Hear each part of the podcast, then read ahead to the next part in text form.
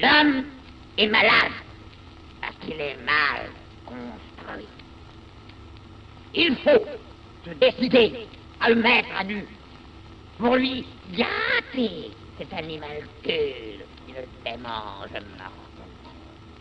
Dieu, et avec Dieu, ses organes, oui, ses organes, tous ses organes, car, lui et moi, si vous le voulez,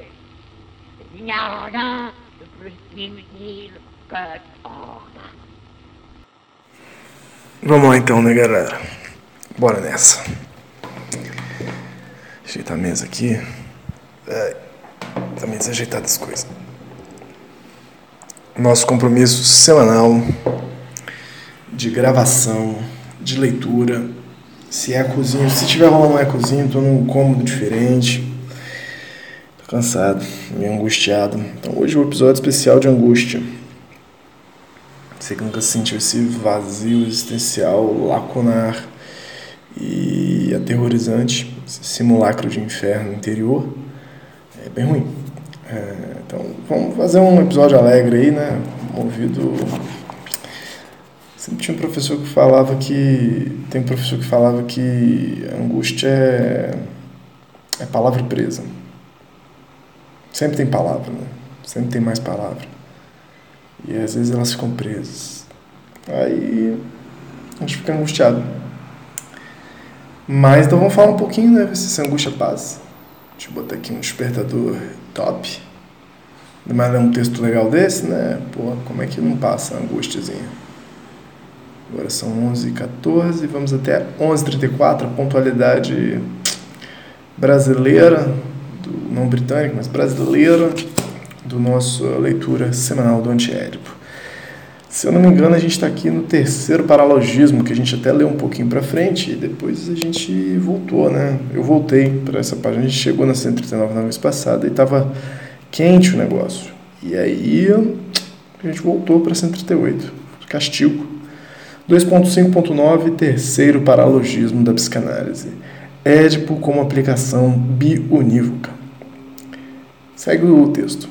A operação Édipo consiste em estabelecer um conjunto de relações biunívocas entre, de um lado, os agentes de produção, de reprodução e de antiprodução sociais, e, de outro lado, os agentes de reprodução familiar dita natural. Então, essas relações bionívocas entre esses agentes de produção, reprodução de produção e os de reprodução familiar dita natural, compreendido como, é claro, né, do jeitinho que Deus quis, a família. 5. Esta operação chama-se aplicação. É, aplicação bionívoca, né? Esse que é o terceiro paralogismo, está escrito ali atrás. Tudo se passa como se se dobrasse uma toalha e os seus quatro, mais N, cantos fossem assentados em três. Três mais um para designar o fator transcendente que opera a dobragem. Que porra de toalha vocês estão falando, meu irmão? Quatro mais N, cantos assentados. Enfim. Sendo assim, os agentes são forçosamente interpretados como derivados ou substitutos de figuras parentais num sistema de equivalência que em toda parte reencontra o pai, a mãe e o eu. Então tá bom. Os agentes, né, estou imaginando, de produção, de reprodução e de antiprodução sociais são sempre equivalidos, né, equivalados, e que é, sofre uma. entra num sistema de equivalência, onde sempre a gente vai encontrar os elementos pai, mãe e eu. E aí, ponto, começa um parênteses, né? muito instigante aqui. E a dificuldade é tão somente adiantada quando se considera o conjunto do sistema, tornando-o dependente, então, do termo transcendente, o falo. Que é, esse é o termo transcendente que faz a coisa dobrar, né? Adiada, quando se considera o conjunto do sistema, tornando dependente do termo transcendente, o falo. É tão somente adiada, né? Então, essa dificuldade, qual dificuldade? Bom, sabe-se lá qual dificuldade, né? Mas ela tem uma relação aí com o tal do falo. Hoje vai ser bacana. Há um uso defeituoso da síntese conjuntiva que leva a dizer então era seu pai, então era sua mãe. Um uso defeituoso, hein? Atentem-se. E nada tem de surpreendente só depois se descubra que afinal tudo isso era o pai e a mãe, visto que era isso o que já se supunha desde o início, mas que em seguida teria sido esquecido, recalcado, para em seguida vir a ser reencontrado. Esse é o drama da análise, né? E da análise não só da, da terapia da análise feita em relação edipiana, mas também da leitura política, da leitura escolar, da leitura da literatura, né? Reencontrar papai e mamãe perdidos. Você vai ler Kafka e você só vai ver o pai dele ali, né? Como se fosse tudo representação do pai dele. É a, é a, a interpretação que estava desde o início, literalmente no título, né? Carta ao pai. É Carta ao pai? É, tem um livro do Kafka que é Carta ao pai. É a mais óbvia, a mais preguiçosa, né? Tava no começo e tava ali o tempo todo. Parabéns. Donde a fórmula mágica que realça bem a biunivocização, isso é, isto é, o esmagamento do real plurívoco em proveito de uma relação simbólica entre duas articulações. Dois pontos. Então era isto que isto queria dizer. Então aqui. Opa, tá rolando uma treta aqui. Tá rolando. A galera da, da vizinhança é um pouco barulhenta aqui. Eu, eu mudei de casa, né? E tá meio barulhenta a vizinhança. Quando tem jogo, ontem teve jogo de São Paulo, eu tive a impressão que os vizinhos estavam comemorando e gritando, os vizinhos homens, em casas separadas, assim, das janelas, tipo, fofocando sobre o jogo, assim. parecia que minha casa estava no meio do processo. Achei um fogo cruzado de entusiasmo pauli é, São Paulino. Aí, essa relação de biunivocização produz essa representação mais mequetrefe de todas, né? Essa que é a grande treta do Deleuze com a representação está aqui, né? Ó. Onde a fórmula mágica que realça bem a biunivocização, isto é, o esmagamento do real plurívoco em proveito de uma relação simbólica entre duas articulações, bem simplistas, né? o significante significado. Então, era isso que isto queria dizer. Né? Essa, essa atribuição de intencionalidade a tudo, né? a um, se querer dizer, né? intencionalidade expressiva, de algo ocultado, esquecido, né, recalcado de alguma maneira. Segue aí, que é uma interpretação ruim do recalque. Por meio de uma explicação, faz com que tudo parta de Édipo, isso com, tanta, com tanto mais certeza, posto que tudo já fora trazido a ele por aplicação. É só aparentemente que Édipo é um começo, seja como origem histórica ou pré-histórica, seja como fundação estrutural. É um começo totalmente ideológico para a ideologia. De fato, Édipo é sempre e apenas um conjunto de chegada para um conjunto de partida constituído por uma formação social. De fato, Édipo é sempre e apenas um conjunto de chegada, chega-se a Édipo, né, para um conjunto de partida constituído por uma formação social. Então ele só é conjunto de chegada numa relação com esse conjunto de partida que é constituído por uma formação social, né? Esse, esse que no começo eles estavam falando reprodução familiar dita natural, na verdade ela é ideológica de alguma forma, né? Na verdade ela já é uma formação social, não pode se tirar de natural isso. Pelo menos estou entendendo.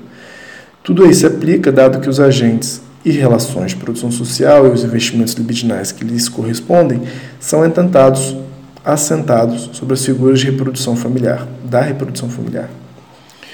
No conjunto de partida, há a formação social, ou melhor, as formações sociais. Ponto e vírgula, as raças, as classes, os continentes, os povos, os reinados e soberanias. Joana d'Arc e o grande mongol. Lutero e a serpente asteca. Aí aqui tem nota de rodapé muito interessante aqui, né? Que botaram Joana d'Arc em 1412, 1431. Joana d'Arc teve então 19 anos, né? É isso? 8? Não, é?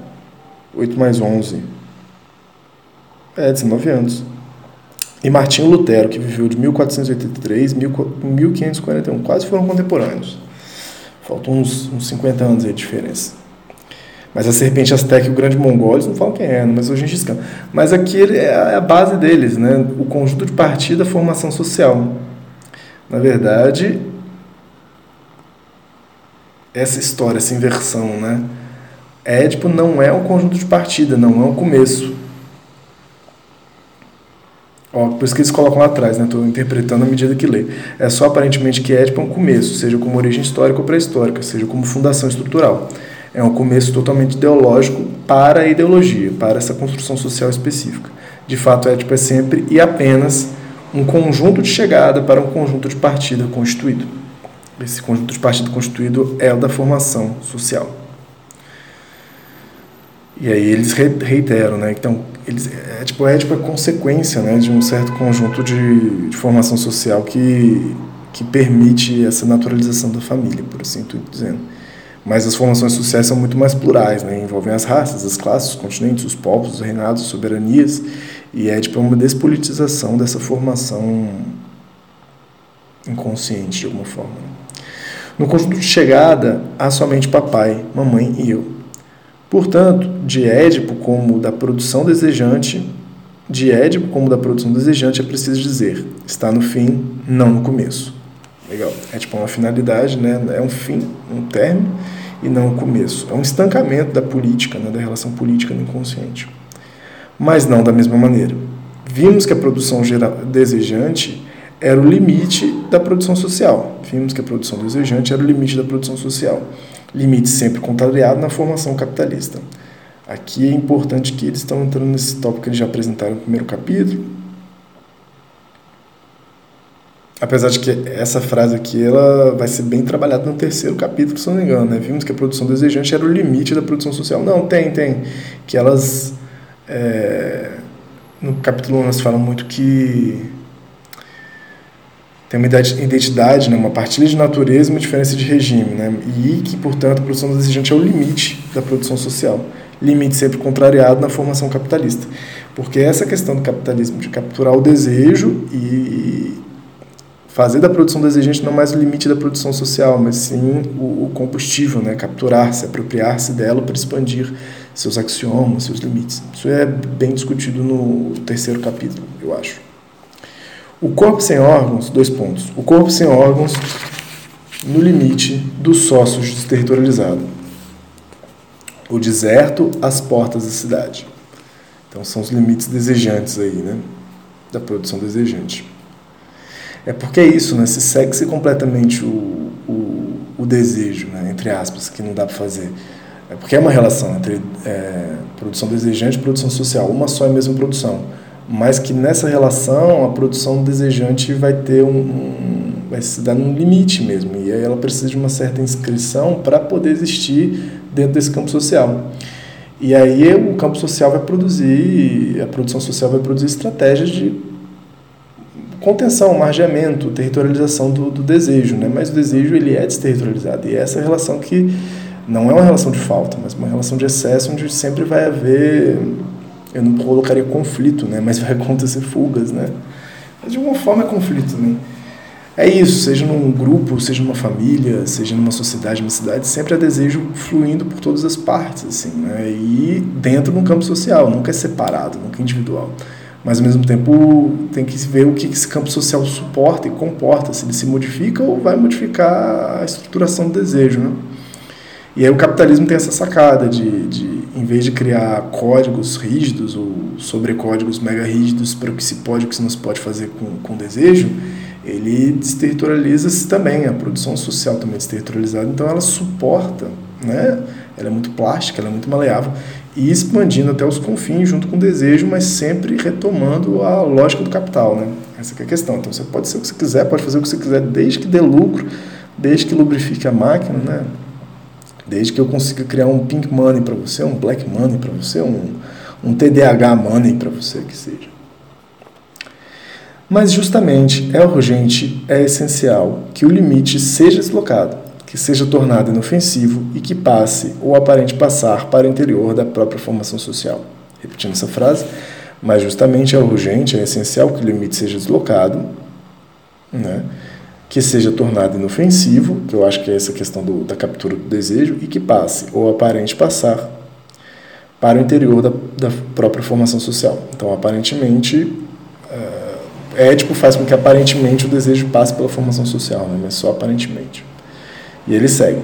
A esquizofrenia, ou a produção desejante, e é interessante que eles colocam é, lado a lado, né? a esquizofrenia e a produção desejante quase como equivalentes, e não é à toa que o título subtítulo né, desse Na verdade, o título do livro é Capitalismo e Esquizofrenia, né? apesar de não estar na capa, interessante. Mas é o subtítulo, né? Antiético, Capitalismo e Esquizofrenia 1, volume 1. A minha dúvida é sempre se eles já pensaram, né? Esse, esse livro de 72. Se eles já pensaram que ia ter o volume 2, assim. Que não tem nada a ver, né? O meu Platuso tem nada a ver. Assim, tem nada a ver, difícil, mas é uma descontinuidade interessante do antiético, assim, né? Então, será que foi de sacanagem, eles deixaram ali na promessa, né? Enfim, mas aí é por isso que a gente está falando de capitalismo e esquizofrenia, né? Na verdade, podia ser outro nome, podia ser produção desejante e capitalismo. Capitalismo e produção desejante. Mas não, destacaram o que eles entendem a equivalência da produção desejante, né? o modelo esquizofrênico. Então, capitalismo e esquizofrenia. Quais os limites entre a relação da produção desejante, os limites e, e modos de funcionamento entre a produção desejante e a produção social de natureza é, idêntica, mas de regimes totalmente diferentes. Olha só, essa é a questão que eles estão trabalhando aí no capitalismo esquizofrenia antiético. Mas, continua. A esquizofrenia ou produção desejante é o limite entre a organização molar e a multiplicidade molecular do desejo. Então, repito. A esquizofrenia ou produção desejante é o limite entre a organização molar e a multiplicidade molecular do desejo ponto e vírgula, é preciso que esse limite de desterritorialização passe agora para o interior da organização molar, que ele se aplique a uma territorialidade factícia e submetida. Eu acho que aqui que ele aqui que está se trabalhando isso que estava tentando falar, que eles abrem o terceiro capítulo, sem querer dar spoiler, com os sócios como inscrição do desejo, isso mesmo? Fazer um salto aqui, que hoje eu estou diferente, né? hoje estou meio afetado. Quer ver? Aí vamos fazer um salto cósmico aqui no começo do terceiro capítulo. Vai demorar, gente. A gente vai chegar lá uma hora, mas não vai ser rápido, não.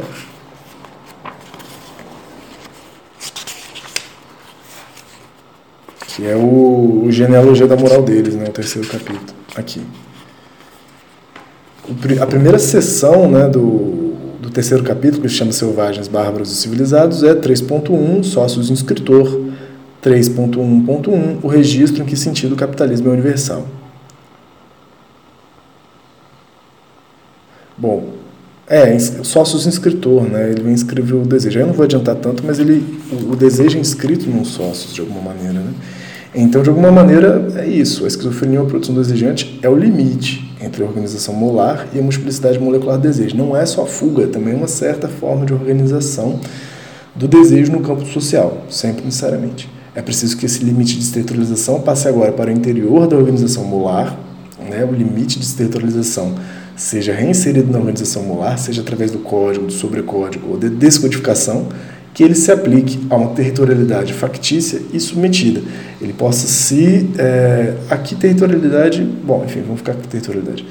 Territorialidade factícia e submetida, que ele possa ter a sua consistência, ter suas conexões, ter seus. É, suas ligações, suas disjunções e suas consumações em um território dado, numa certa é, melhor que repetição, numa certa consistência, porque sempre vai estar fugindo, mas tem uma, um esforço de repetição, mas que não é repetitivo, assim. Mas enfim, vou tocando.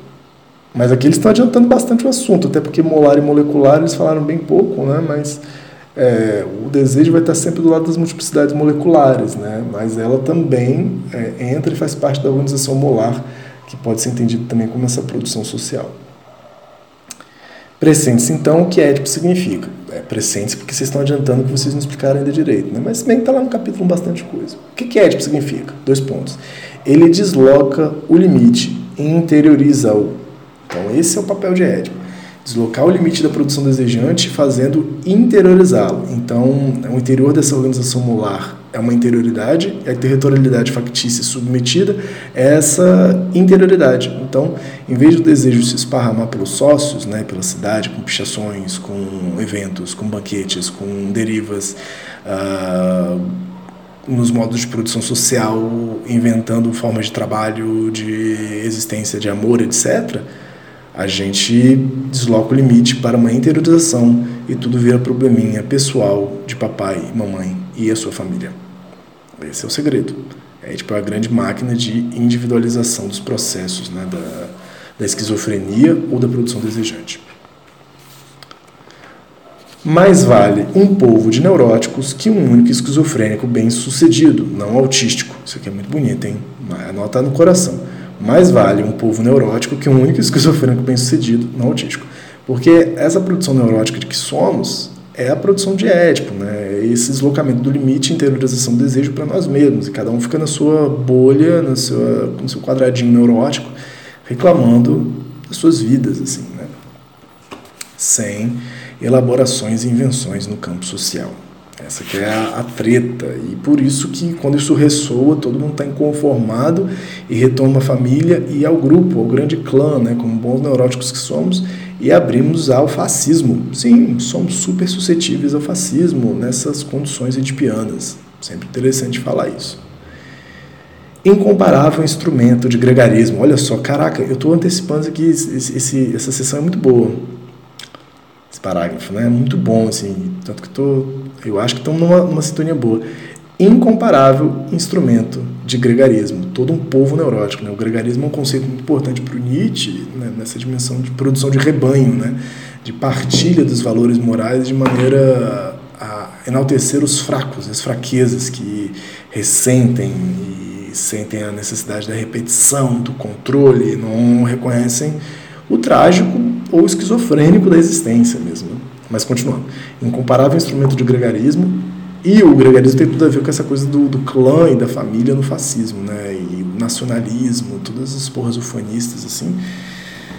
De. Porra, já acabou? Foi rápido hoje. De retorno ao povo, retorno às origens, os caralho, tudo isso é essa noia de neurótico mesmo, né? Que somos. De bolha de proteção de que os nossos processos desejantes não podem escorrer para o campo social, tem que ficar na intimidade. E na minha intimidade, que é melhor do que a do outro. Essa aqui é a retumbância. Mas agora eu vou terminar de ler essa frase que acabou. Incomparável instrumento de gregarismo, Édipo é a última territorialidade submetida e privada do homem europeu. Então aqui tem muito um diálogo com o Nietzsche, né? mas acho que mais atualizado, que o Nietzsche fica bolado com a modernidade europeia e esse gregarismo, e aí o só que o Nietzsche não conhecia Édipo ainda, né? Que ele morre em 1900 e o Freud escreve a teoria de Édipo, publica, né, em 1900 com a interpretação dos sonhos.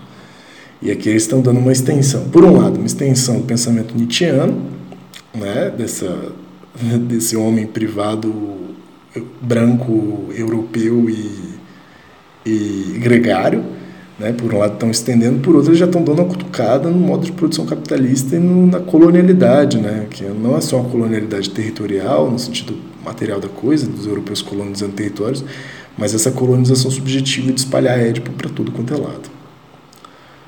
E aí, ponto parênteses, que eu acho uma forma de escrita muito bonita. E mais ainda, dois pontos. Deslocado, conjurado, o limite passa para o interior de Édipo entre seus dois polos. Ponto, fecha aspas, fecha parênteses. Então, beleza, essa frase não entendi muito bem, mas o deslocado conjurado, o limite passa para o interior de Édipo entre dois polos. Né? Deslocado, o limite do desejo, e também conjurado, esse limite passa para o interior de Édipo entre seus dois polos. Quais são esses dois polos? Eu não entendi, mas vamos ver. E aí no encontro que vem, na semana que vem, a gente vai no 2.5.10, vergonha da psicanálise em história. Como é que tá essa coisa aqui? Bom, depois tem mais. Beleza, galera. Página 140. E vamos que vamos. Ah, eu nem falei, né? Agora no final não tem diferença nenhuma, né? Que a gente estava na página 138, mas talvez eu tenha falado. Vou editar esse programa aqui, dissolver um pouquinho a angústia, mas ela ainda está aqui. Se você também está angustiado e quer conversar, né? Para tentar ver isso, fala aqui com a gente. Forte abraço e a gente se vê semana que vem.